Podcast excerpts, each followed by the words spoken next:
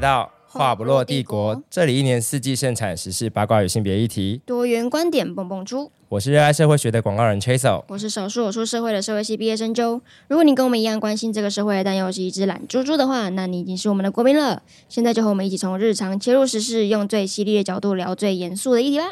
欢迎来到第十二集的双周大话。这一集会有两个跟以前比较不一样的地方。第一个是大家感受得到的，就是我们把整集的节目呢拆成比较多段，所以就不会像之前一样整集一小时多。那为什么要这样子处理？因为一小时多，我们从后台的时候就会看到很高的点阅率，但是我问了一下客服，客服就说，哦，那可能是因为有人听不完，所以分很多次听，所以他会算重复的。收听，所以我就一直不知道我们很高的点阅率到底是多少人在听，好啊，客服一定要这样讲话吗？ 什么烂客服？我没有被服务到。所以我就想说，好，那我们就来剪成比较短的分钟数，可能三十分钟以内一段这样，然后来看看大家是不是就可以还原那个收听数。那更新频率会改吗应？该会在一周内陆续，还是把本来一整集的内容都试出这样子。等于说会变得比较频繁更新。对，差不多，就我们就会听起来跟看起来比较像重新录一段。嗯不要不要学，不要学，不要 学。他们日更呢、我知道啊，所以他们有在工作吗？我不晓得 啊，我们不。我是羡慕的语气哦，我不是批评啊我。不敢问。 那么红，很羡慕哦。 对啊，怎么可以每天录音还每天上片啊呢、而且我们我都会去检查那些一四五零们推荐的 podcast 节目，然后大家就会推荐重新录一段跟仁爱路九号几号，就没有博雅 跟吴真的节目，然后没有人推荐我们，然后对啊，一四五零我。就想说要不要去留言一下，就觉得好糗 哦，我不想要，好，那那拜托阿秋去留言，搞什么？交给阿秋。然后第二个改变呢，是之后才会看到的，就是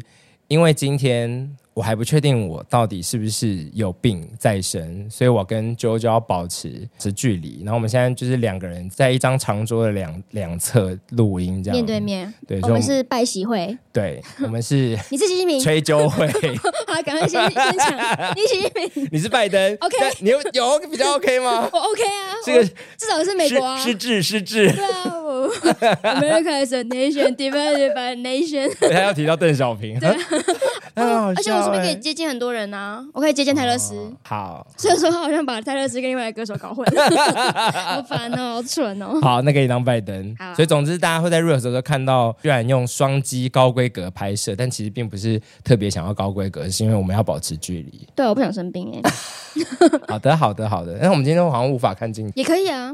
啊！你这么厉害，大家好，你陈宁官呢很会抓镜头。我们不是偶像，我们今天会聊很多偶像的议题啦。好好好，但是我们开始之前，我觉得可以补充一下，我们上个礼拜讲的那个新闻，就是关于印度移工的事情。好，对，那我们上次讲到的时候，其实有提到说，哎，好像这阵子有一些反印度移工的游行要发生了，然后呢，不太确定到底有没有真的要发生，没想到真的有呢，就在我们录音的隔天，就十二月二号，他们真的要上凯道了，那我们就静观其变，就看到时候到底是谁会出现在现场，然后哪些人他们说了哪些话。因为这个期间，就是上一次录音到这次的期间，有蛮多人出来说，这个有中国借选的痕迹。就是其实有些人是发现说，他们是在同一个时间突然大量的出现反印度的言论，然后就开始研究之后就觉得，哎，有可能是因为跟中国跟印度的关系生变有关。就是其实印度移工输出在各全球各个国家其实是蛮常见的一件事情，然后从来没有遇到像台湾这样这么激烈的反弹，那就有人开始怀疑说，是不是因为中国现在跟印度关系变得不是那么好，他们就想要介入台湾跟印度之间的关系，我还有看到说，印度其实有抗议，抗议哪一部分？抗议台湾的抗议，对啊，我就就觉是得他们台湾好像觉得台湾不礼貌。如果是我，我也会抗议啊！讲什么？如果我们台湾移工输出到澳洲，他们就台湾人就是只会穿拖鞋，然后就臭臭的。我然后我就说对，对，我也说， 对，我也说，说对， 以及就是都会乱停车啊什么的然。后或者是没有。如果他们说就是价值观混乱，然后对公民意识普遍低落，哎，其实好像也对，对不起。等啊一下，等一下，有哪些部分是歧视台湾人啊？比如说是哦，都爱吃很臭的豆腐说如果如果说我们就吃狗猫之类的啦，哦，那但这个是造谣啊， 嗯，不对，或者是因为他就说哦，完了完了，澳洲要变成违停之岛，哦就，想说也没有严重吧？但是是有可能啦， 啊不是啊，就是一样嘛，就是我们如果是高，我们有这个现象，那不代表说一定会变成这样子啊。或者应该说台湾人会被联想的一些陋习都没有像这次的指控这么的极端，因为对啊这次的指控就是说印度人如果移工来的话，都会可能变强暴犯嘛，对啊，对，所以这个指控是非常严重的。这对样，那我们就会持续追踪一下这个游行喽。这种游行通常都会出现一些很闹的话剧，，哦，就状况剧吧对对对对对，所以那个状况就应该变得非常种族歧视、欸，嗯我不敢看，我会气死哎、好，那我们就拭目以待。如果有出现非常种族歧视的话剧的话，我们再播报给大家。就由你播报，你就演一个声音剧吧，广播剧，呃，不是 Indian。我就知道你会，不是你 Indian 我挖到你就会跳 进去。我的天哪！好，那我们今天的第一段新闻，先跟大家回顾一下金马奖。金马六十周年呢，在十一月二十五号于国父纪念馆正式举办颁奖典礼。那今年呢，其实我觉得有非常多的亮点，尤其是因为是六十周年，所以等于是非常盛大的举办，邀请到了。许多国际的影人来到台湾，不管是出席金马影展事前的大师讲堂，或者是来当我们的颁奖嘉宾。你是有全程看完颁奖典礼的 吗？但是有，啊，真的、啊，对啊，我有看，因为就坐在旁边啊，怎么？那不叫有 吧？我是非常专心的坐在转播前面，连广告都没有转掉。明明就是一起看转播，还要比谁比较专心。这个人我怎那我么跟你一起看转播，我不要造 谣好不好？我在我家自己看我的，的意思是说，我说明明就一样都是看转 播，我听众会误会我自己看的，我自己 看的，救说命一哦！样都是看转播，有什么好比的？好好好，不管不管，我们今天就帮大家整理了几个亮点，无论你是不是有看，那总共有五个亮点。那第一个呢，其实就是今年最大奖最佳剧情长片是由中国电影《石门》拿下。那《石门》它讲的其实是关于女女性的堕胎权的这件事情。其实大家会想说，哎、不是中国一直都抵制台湾的金马奖嘛？就自从那个富裕的我们的青春在台湾之后，就抵制台湾的金马奖。那其实跟大家讲一件事情，就是因为这个导演呢，他的先生好像是日本人，然后是共同创作这这部长片，所以他们当初其实是以日本电影报名的。虽然说他讲的是中国故事，但是他的报名的好像国家还是什么，他有就是特别淡化了中国这个国籍。我哦日本印象中，我看到新闻好像是这样报的。先不要谈他的政治的意味好了，那最主要是那个导演跟他先生上台致辞的时候，我觉得非常的 让人崩溃，因为。第一点是他们那时候已经很严重的大潮湿，可能因为太兴奋了，然后他就是没有想好自己要讲什么，就是语句跳来跳去，然后让人家听不太懂他到底在做什么，然后又说，哎、剧情片应该是不用那个在乎时间了吧？他说得最佳影片应该就不用在乎时间了啊对，吧但？是其实他讲的意思应该是不是说，因为我得对最大奖，应该是说因为我是最后一个了，哦他的意思是这个啦。然后只是 台下你看桂纶镁的表情就是啊，然后我那时候的表情也是啊，我求你讲快一点。 好了好了，就是他们得奖很开心，我觉得那舞台属于他们，也觉得哎、金马真的是一个很多多元开放的地方。它就是，即便中国影人可能抵制金马奖，去办了一个自己的金鸡奖， 对不起，笑出来。但是如果有想要来报名参赛的，还是会给予完全的支持，那甚至也是会很平等的看待他们的作品，然后把最大奖颁给他们。只是到后来呢，就是因为。得奖了嘛，就是有新闻开始大肆的报道，都传回中国那边。中国现在搜寻不到石门了。哦我就把它下架了。没错，一一方面来说是因为他在台湾得了金马奖，他们就说不行啊，抵制啊，辱华了。然后第二个就是说，他们讲的议题非常非常的敏感，在中国这这类的权益其实是不能被公开谈论的。你说堕胎权哦、对啊，那就或者说女性被压抑啊，这种很保守的气氛就开始反弹。因为几年前就有一个中国那种偏乡，不是有一个妇女被绑铁链，女吗？对对，铁铁链女，然后那个对啊就是被对啊，囚禁起来，然后当做生产机器的悲剧。对啊。然后他们那时候其实应，我觉得是有点当成好好看的社会连续剧在看呢、好像是因为很多人跑去那边打卡，对啊，然后我觉得怎么会有这么病态的国家、啊？很可怕。我不晓得啦，反正就是，其实我觉得今年的金马好像多多少少还是有点政治意味，就从包含石门嘛，然后到得了最佳男配角的陈木易先生，其实在会后的访谈的时候，他就有说什么，他现在台湾人有钱就可以啊，前阵子不是刚有一个有钱人出来那边搞事吗？然后他就觉得啊，好好笑，好好笑，就开始有人去翻他的脸书，发现他就是一个务实的台独主义者，他就一直说我坚信台湾是一个独立的国家，然后他写一篇短短的英文的短文，然后酸了柯皮。对我看了，好好笑、但是他的哦。大脑分成两部分，the left one have nothing right，the right one have nothing left 。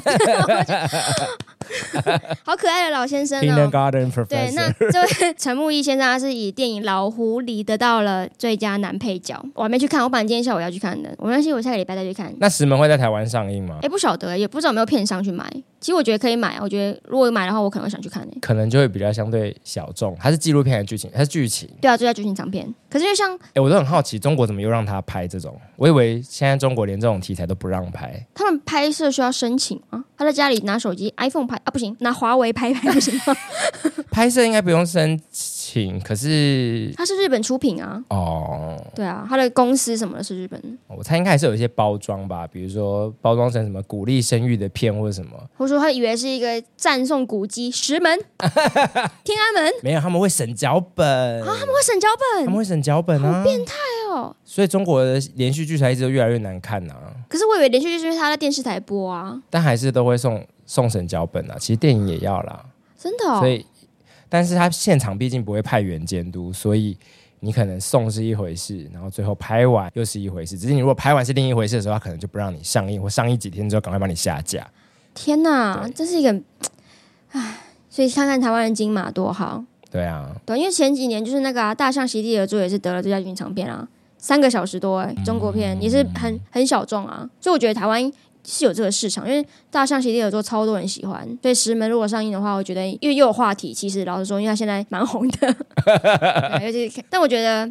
导演那时候很兴奋的心情是一回事，我觉得他的作品应该还是可以传递出一些蛮特殊的价值。我觉得，嗯嗯期待期待，好，希望有片商可以去买他们的片。陈木易的致辞非常好笑啦，很真性情，他很感人，他就先把整个剧组的人都讲出来了一遍，他就说什么最专业的灯光啊，最怎样怎样的人，然后他说哦，对，那大家都这么努力了，我没有理由不把戏拍好。对。我觉得哇，他把所有的 credit 都归功于他的团队，哦，有啦，这段我有印象，我忘记是他，但我有印象， 你又没来看，我有看，奇你怪，看新闻吧，你看虚新闻，我有看，但这段我蛮感动，因为他是应该是唯一有把真的把 credit 给到幕后人员的得奖感言。对，因为他把自己放给在这么最后，对，因为其他人其实说谢谢什么，谢谢什么，谢谢什么，他在念名字，但是他的整个感言是以他人为重，自己是说，所以我才会有今天，所以我没有理由不把自己的事情也做好。然后说大家都那么努力了，就只差我把戏演好就好，这样。对啊，我觉好得感很人棒哦。好，那下一个新闻点呢，其实就得了终身成就奖的林青霞女士，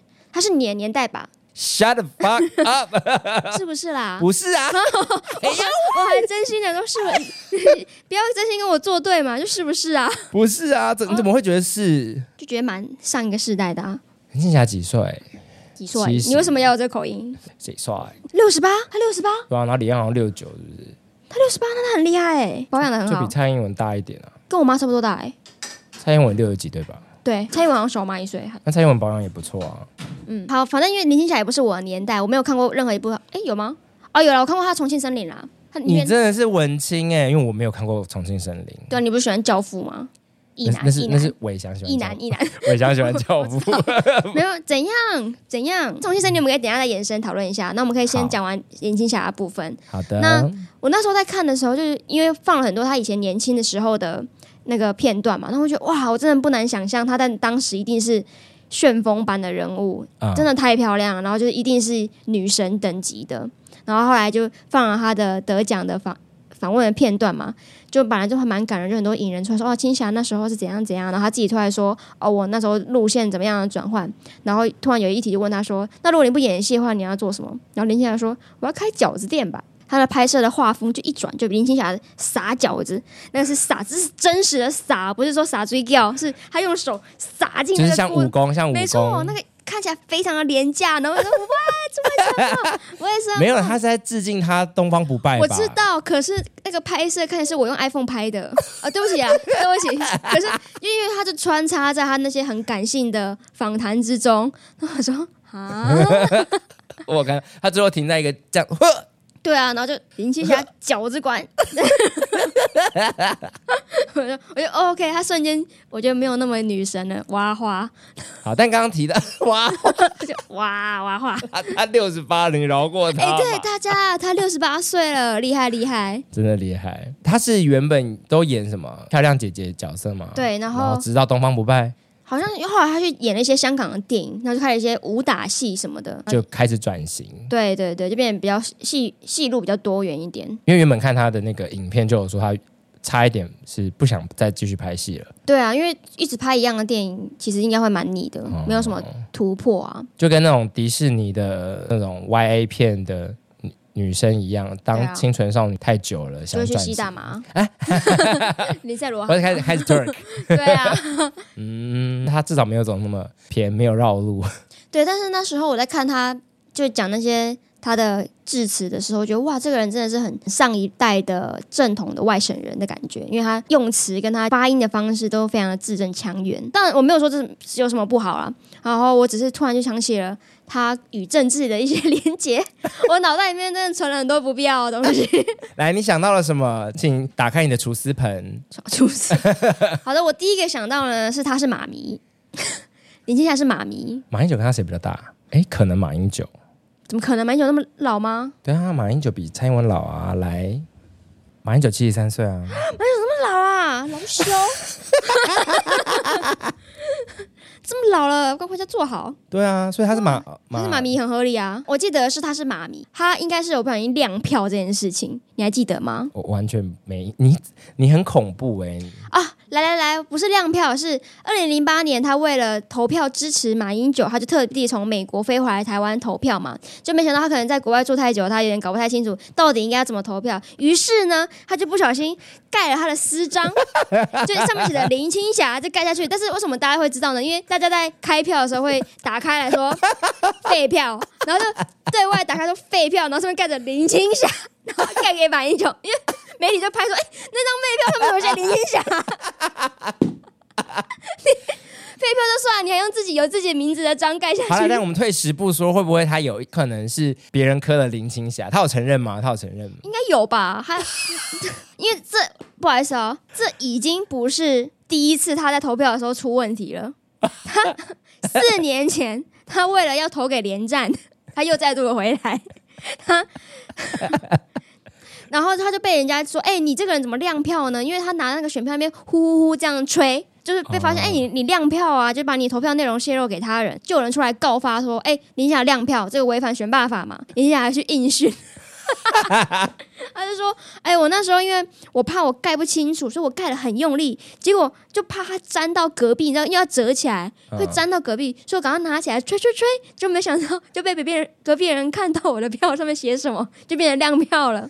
他很不会投票哎、我觉得他就只是因为可能住在国外太久，然后他其实并没有很关心政治。可是二零零四、二零零八，他也不过才快五十岁跟五十几岁耶。哎、他长大的时候，那时候台湾也不能投票。好了，好，但是我们当然还是，如果是以看颁奖典礼的角度来看的话，就当然就觉得啊，那那个桥段其实也蛮感人。他一生奉献给就影视嘛，然后他就说我很荣幸可以回到这个生我养育我的地方来领这个奖。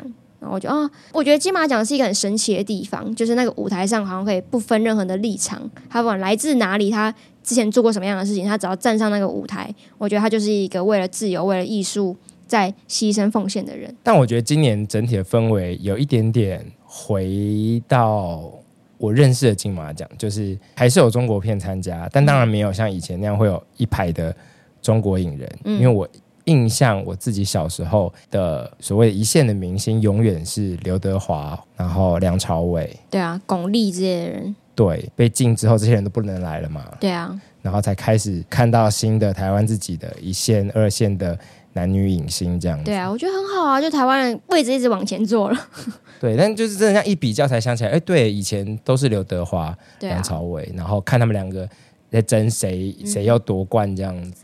但是其实他们两个现在也没有新的作品啊，所以如果假设今天中国电影还有参加的话，会是谁坐在那里啊？现在中国一线的男演男演员是谁？谁啊？对啊，谁啊？有吴康仁红吗？哎，有一个那个男团，然后后来跑去演戏，一个瘦瘦的男生，易烊千玺，易烊千易烊千玺啦，那易念烊杨啊，易烊好剪进去，剪进去，易烊千 你玺会。得罪很多人，他们很红哎、他们很红。 知道 TFBOYS 这真的是要中国人才会知道那念杨吧？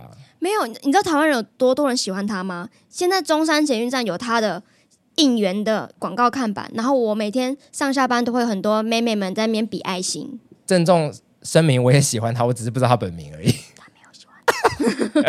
我把那个剧看完，演的还不错。哦，对，以我他的年纪来说，演演的还不错。二十二，今年还才二十二岁，平心而论，他有到一线吗？我的意思是说，有到梁朝伟你才你才被剪进去， 你才被剪进去了。不你是啊？他就是说以这个年纪，然后又由歌转影，哦，你说指日可待，还不指错日对可对待。对对好啦，好啦，好啦，对啊，好啦，那没办法就不能来啊，不 然怎样？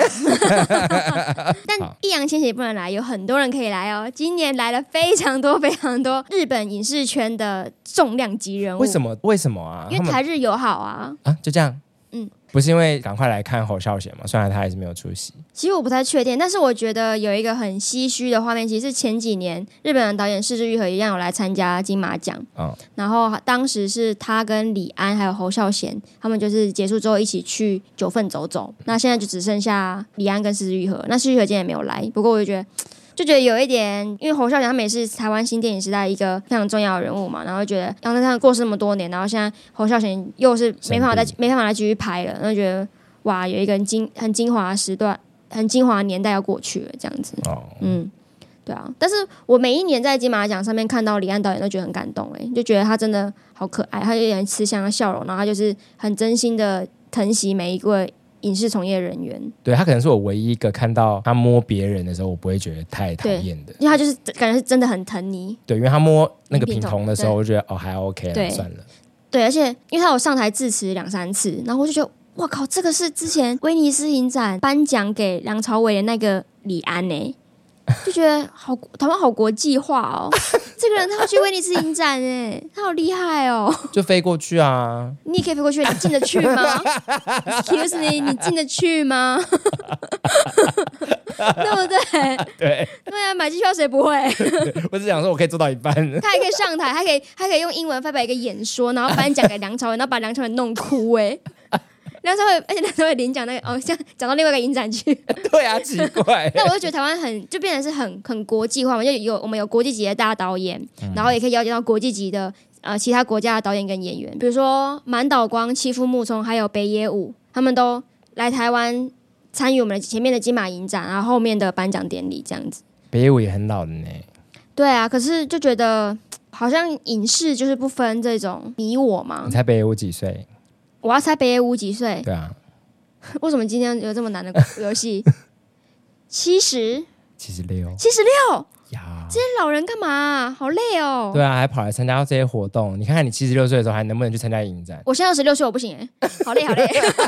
我年轻他五十岁我都不 行，我好累哦。哦，没用，哦，没我现在用。录音也觉得好累哦。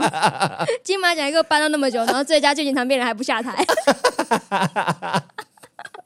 奇怪欸，但以后其实你刚刚说这个国际，好像在现在这个中生代的台湾导演里面比较看不到，嗯，对不对？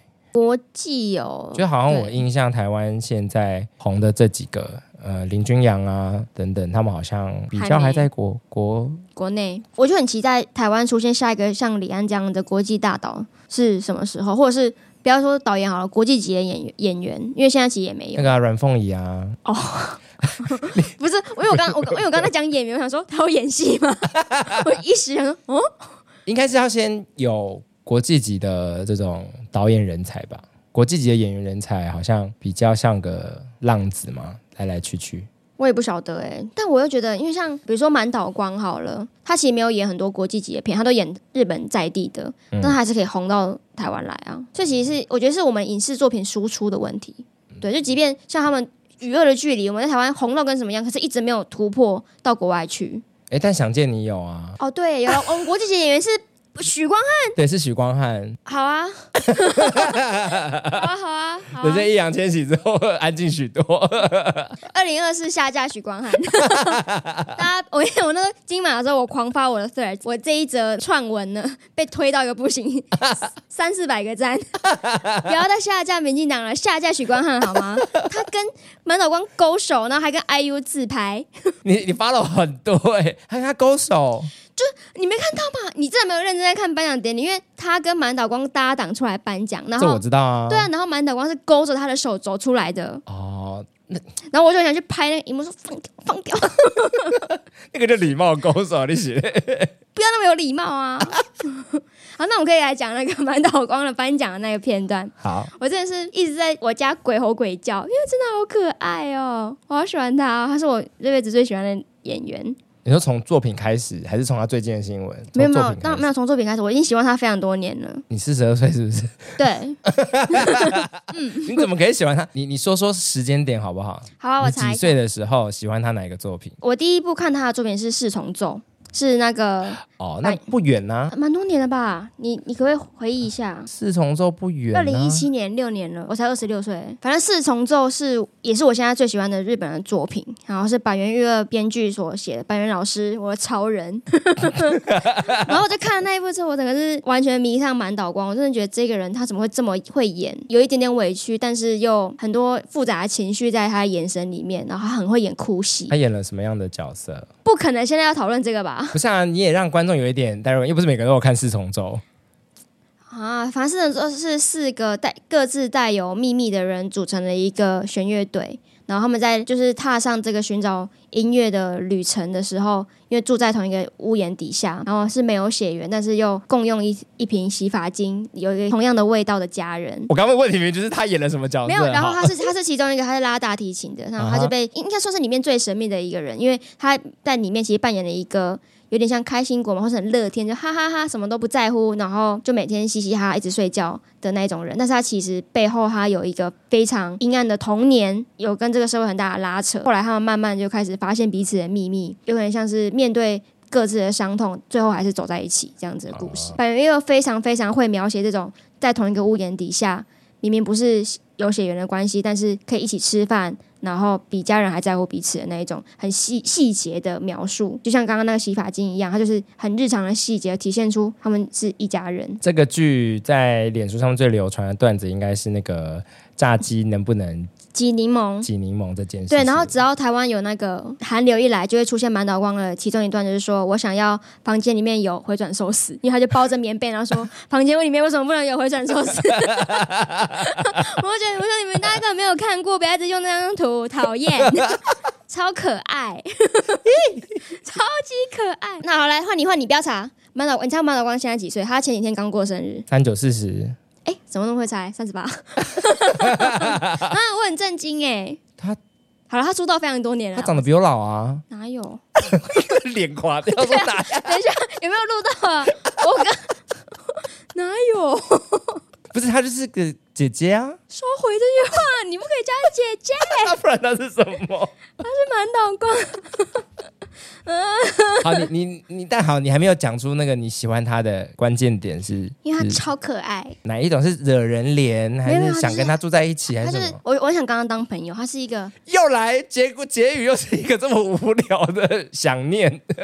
我就很想跟她聊天呐、想要跟她一起去吃面线。哦好好好，大家知道他的菜喽。好对，然后 anyways，反正我就从自从这之后开始狂搜满岛光的所有的作品来看。啊然后另外一部有一部叫做《监狱公主》，是工藤官九郎的片，非常好看。她在里面是因为她是监狱公主嘛，然后曼岛光饰演的是狱警，她就穿那个警察制服，然后一直一天到晚把犯人推到墙壁上。这是一个现代写实的故事，然后监狱公主只是她的称号。没有没有不写实啊，它里面是它是其实是喜剧片，很好笑。哦，好好好，然后又是一群明明又没有血缘关系的人，可是他们就一起一起要完成一件事情，然后是每个人都有犯罪记录， 然后就很好笑啊。然后满岛光是里面的狱警就不小心被拉拢，她就是一个傲娇的美少女。所以她可以演很写实，然后惹人怜的角色，又可以演喜剧要搞笑的角色。对，然后去年他跟佐藤健演的那个《初恋期》我没看，那其实好像是一个很虐心的故事。一方面我是觉得剧本很老套，然后一方面是我不喜欢佐藤健，我没办法看他跟满岛光谈恋爱，我看不下去，啊，你没看？我没看啊那。你这么喜欢一个人，你又对，可是我觉得他，我觉得因为他剧情有点太虐虐心了吗？会虐到你吗？会啊，因为我那么喜欢满岛光，我不想要看他难过。 不可能聊这个聊太久吧？不是因为想说好喜欢的好写实，好深刻哦。 对啊，所以他那时候他就跟许光汉出来，然后他说：“大家好，我是满岛光，我喜欢吃面线。”那我在现场说：“OK，从今天开始我叫陈面线， 我改 名，人家可以叫陈鲑鱼之梦，我要叫陈面线。他还有说许光汉真的很帅，不是吗？嗯，哎、有他他会讲一句，他就说希望以后可以跟逛上就是共演，对啊然后他说虽然说你现在已经很红了，但是我可以让你更红。 哇，我喜欢他的自信哦，我真的很喜欢他，怎么那么幽默，好可爱很哦。可爱，这很好可可爱，爱。他是世界可爱伟人总 统，可爱第一名。好，来花痴时间结束。哦，好啦，好吧，那你可以分享你今晚你最喜欢的一个片段。我很喜欢林品彤的致辞，嗯就是他最后有在把他所饰演的那个 ADHD 的症状小朋友再提到一次，嗯然后就告诉大家说，他说：“保持善良，一切就会越来越好的。对，就鼓励他们。”对，啊，可是你那你看那段的时候，你有哭吗？没有，我很感动。我跟你说，我狂哭。我本来就很喜欢看这种大家面临他人生可能是最巅峰的一个瞬间的那种情绪的转变。我觉得林品彤他又很难得，是因为他十二岁。然后我想说，诶他是得，他是现在十二岁，他现在十二岁那他啊，美国女孩几岁？更小更小。就他那一瞬间，他的感动，因为他就马上他就是快要哭了嘛。然后我觉得，哇，这个人他的情感很自由的表达。然后他上台的时候，他就一直很感谢各位。然后我觉得，哇，这好很成熟这样子的感觉。然后我就觉得，他才十二岁，然后领了一个这么这么这么大的奖哦，全部的人关注到他的身上，但是他可以非常冷静，他就是站起来到走在台上那一个那一段路，他感动完之后，他就把眼泪擦一擦，他就马上很冷静的讲出了刚刚你说的那一段致辞，然后口条跟台风都非常非常的稳。我觉得，哇，这个人不得了诶。就我没办法想象他在经过一些人生的路之后，他会变成什么样子。他可能就是到二十几岁就不想演戏了吧，觉得演够了，无聊死了有可能他会变林青霞，啊！那太早开始演了。对啊，但我我相信他能这么成熟，跟他可以演呃小小这部电影一定也有关系嘛。就是毕竟要去演出 ADHD，我觉得不是一件太简单的事情。就是对啊要要模拟任何这种有有病症的、有状态的角色，应该都蛮挑战的。对啊，嗯然后就他得奖之后，就开始有网友开始反弹，就是骂他。那我觉得为什这么网友吃饱太闲吧，就开始说什么才十二岁就得奖，去之后去学校怎么办？全部老师同学都会看着你，现在以后日子不好过。那我想说，那他家的事啊，干你屁事啊？是不是你会去霸凌人好家？奇怪哦，或者是说，十二岁真的有办法演的比三十岁、四十岁的人好吗？我想说，很多三十四岁的人演技很差、啊， 你干嘛这样说其他入围者？没有不是其他入围者，我说其他没有入围者。我 觉得年纪跟演技是两件事情啊，然后就所以这也代表金马是一个很自由开放的地方。对，因为我好了，我们的确以前有选出这种超小年纪的，好像只有在新人奖。哦，对，她是第一个啊，她是有史以来最年轻的影后，可以这样说。那个时候比较入围的还有《本日公休》，然后我是在去日本的时候看的，在飞机上看的，我蛮喜欢的。但的确，我可以想象得到，其他入围者的角色可能都比较贴近他们在那个心境下，在那个年纪的心境下可以诠释的角色。嗯，对，但我觉得林品彤所接到的这个角色是真的蛮困难的。嗯，我只希望林品彤不要就是人生之后被爆出他其实会霸凌 ADHD 的小朋友之类的，会疯掉哎、对，不是，可是嗯，就就不要有这种负面新闻啊，就是很很容易有这种翻车新闻。有时候可以理解，但是网友会有点眼红这件事情，是因为很明显的林品彤她应该是出生来在一个条件非常好的家庭，因为当初美国女孩要 casting 的时候，他们必须要是两个有可以讲流利中文、英文的小孩子，然后必须要可以理解这样子国际之间。国家跟国家之间，你身份文化的转换的两个小孩，所以那时候，呃，阮凤仪导演花了很大力气，后来是在应该是在美国学校里面找到这两位小孩子，所以说他们的家庭条件一定是有办法全力的支持他们两位朝演员的这条路上迈进。他们可能要，比如说像你说要演出这个特殊病症的小孩，需要很大的时花很多的时间去做准备。那林品彤一定是有，比如说专业的老师指导他，父母的陪伴等等的，对啊，所以他们其实真的是在一个比较高的起跑点来达成后续这些所所谓的记录。但当然不是说他们两个不努力或是没有天分，只是我觉得我们也可以从这一个关系来看一下每一个得奖者他们是怎么走过来的。我觉得除了家长愿意给资源之外，这种不是存在台湾长大的家庭，更珍惜所有读书以外的机会吧。嗯，对，这因倒为是。常常回想起来就觉得，呃，那么精彩的，然后自由的十八岁、十八年，然后都丢在读书，其实是一件非常可惜的事情。嗯，对，所以我觉得，对啊，他能有一些机会去尝试什么，应该蛮棒的。那讲完最佳女主角，你对最佳男主角这个奖项有任何见解吗？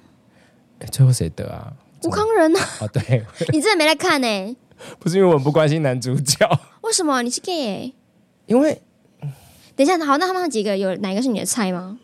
完全没有。哦，那没什么好聊的。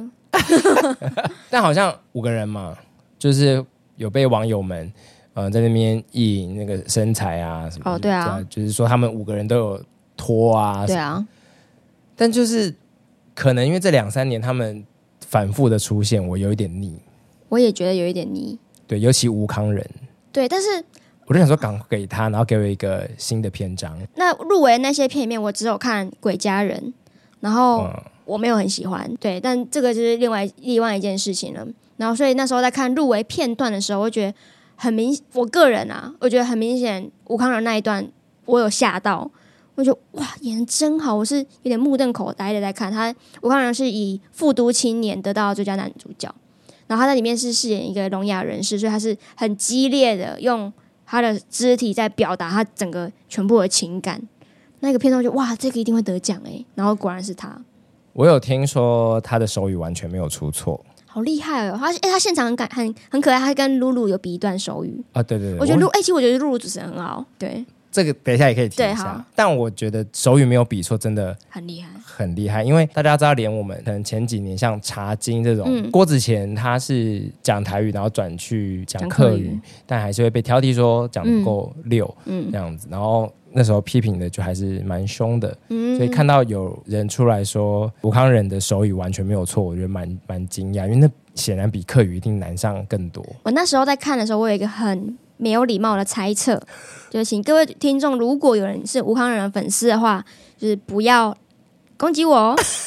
只是呢，因为我第一次看吴康仁演戏是在《他们与恶的距离》，第一次听到有吴康仁这个演员的时候，然后因为他里面演的是一个人权律师嘛，他的所有的台词都是在讲一些法律啊什么什么，说这个东西啊是是这样子的吗？什么的，哎，不觉得模仿的不太像。但是那时候我就有问我有在 follow 吴康仁的朋友说，哎、我问你哦，吴康仁平常讲话就这样吗？就是咬文嚼字的，怪腔怪调的。那还是因为他是为了角色才这样。然后他说没有，他本来就这样。所以我后来看他演去斯卡罗或者其他所有东西都这样怪腔怪调的。 然后我觉得这个人让我很出戏，因为他的口条真的太奇怪了。就我知道他很会演，如果耳朵这样蒙起来，我可以知道说他的表情或他的什么东西都很到位。可他的咬字真的太奇怪了。然后我就有跟我朋友讲说，会不会是因为他这次《复读青年》没有没有台词，所以才得奖？因为 如果我是评审，一听他讲话就说在说啥 啊、那这次就是不用被他的声音干扰。很坏，你那你没有觉得他怪腔怪调的？我觉得是因为他有一点厚道。不是吧没？有没有没有，我觉得他有认真在咬他的咬字，对，因为我觉得他咬得很重。他应该在就是处理他厚道的口音。嗯，哎、我跟你讲，真的，我是可以听得出来一个人有没有厚道的。所以你听出来吴康仁厚道，有一次跟不熟的朋友坐，跟朋友的朋友坐车，然后还没看到人，那我就想说，哎、应该有厚道吧？然后一看，真的有厚道。哦，所以咬字会很明显。就是有厚道的你人，呃他这个是大舌头，就是 对，可是就是会有一个漏风的音，然后他为了把那个音收起来，对他就会咬的很对，用力好像有点要收的感觉。对，对所以对他每次让我觉得。为什么要这样讲话？然后因为光是他那时候在斯卡罗演一个原住民，然后给我这样子字正腔圆，我就 到底我想怎跟你样讲，？这就是没有经纪人，他应该要找我当经纪人，我就可以告诉他这啊件事情。谁理 但是我我说吴康仁是一个很好的演员哦，我不要我没有说他是一个不好的演员，或者不值得这个奖，我觉得他实至名归，因为那一段真的很惊人。没有，就应该说，我觉得你们注意到的那个呃咬字的怪，或嗯者是刻意，感觉还有一些其他的原因、那我还可以再补充，大家有在看吴康仁的脸书吗？啊， 怎么样都？是他自己发的文吧？他的文笔很疯狂诶、怎样？他很像一个国中生第一次拿到手机。什么意思？吴康仁的脸书呢，有一有一天他突然发了他喜欢那个韩国 New Jeans 的照片，然后他说：“谢谢远赴法国的小姐姐帮忙捕捉我的韩国 idol 波浪 Helin，实在太像猫咪惹。” New Jeans is the best，不断催眠自己，身为大叔的自己喜欢平均十六岁的韩国女女团是多么正常。波浪，他们真的很优秀。惊叹号，好会跳舞！惊叹号，唱歌好好听，忍不住要大声承认，我就是 New Jeans 粉，我是，我是，我就是。歌听的不是音乐，是青春啊！I'm super shy, super shy。你不觉得他的文笔太疯狂了吗？ 啊啊！然后我那时候看到，我想说啊，我就一直不懂哎、就他讲话是一个这么如此字正腔圆的人，文笔如此的疯癫，那是好好演戏就好了嘛，所以我觉得这个人很妙，他有很多面相。很可爱。对啊，所以恭但你喜可以接受他喜欢 New Jeans 吗？哎可以啊，没差。你之前可不是这样讲的、欸，我我有这样说吗？ 你之前就说就是成年男性不可以喜欢 New Jeans，我哪有这样讲？我我要去翻出来，你翻啊，你翻啊你，差不多的意思好不才好？没有你就嘞，说谁喜欢 New Jeans？咦， 哪有？有 我不知道。可恶！好好，好，那你有什么遗珠之憾的片段吗？ 没有啊，我是闪面线。你已经满足了，是不是？对啊，而且有没有满那岛光踏入电影，其实是受了《重庆森林》里面的王菲的影响哦。他的这什么访谈的内容是不是？对啊，哦，大家可以去看一下他在金马大师讲堂里面的发言，很感人呢。然后曾宝仪甚至现现场被他弄哭了，太感动了，现场现场就哭出来，然后满岛光还帮他擦眼泪。大师讲的是他们以各自的剧组中的角色，比如说演员，对然后他来他分享。 对他上表演课，然后就是只有哦影剧从业人员可以去上课，所以第一排就是什么温真菱啊，什么什么外国人坐在那边。然后我想说啊，我也好想上哦。你你要表演什么 我啊？想说，奇我怪用手机拍影片算吗？你录啊，你录 p o d c a 也算一种表演工作者。对。啊，哎 真是的，反正就这样。好，那那最后讲一下露露好了，蛮意外。嗯诶，上次是谁啊？林柏宏吗？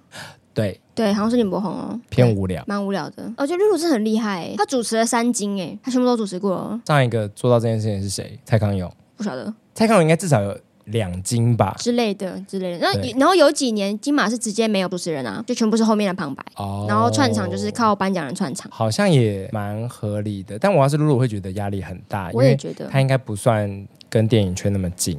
对然后要去分得出来谁是前辈啊，然后他们有哪些丰功伟业，我觉得可能蛮困难的。嗯，对，只是说电视圈的拍摄跟电影的拍摄里面的这个职员可能嗯不会到差太多，嗯，大概走这一点他是相对熟悉的。我觉得他的台风跟他整个口条很稳，你就不会让我觉得，呃，好尴尬。就是他是对，我觉得他应该超级无敌紧张，但是他可以面对镜头的时候就超级有自信。我很喜欢就听整期那一段，哦， 我还是喜欢这种色色的桥段。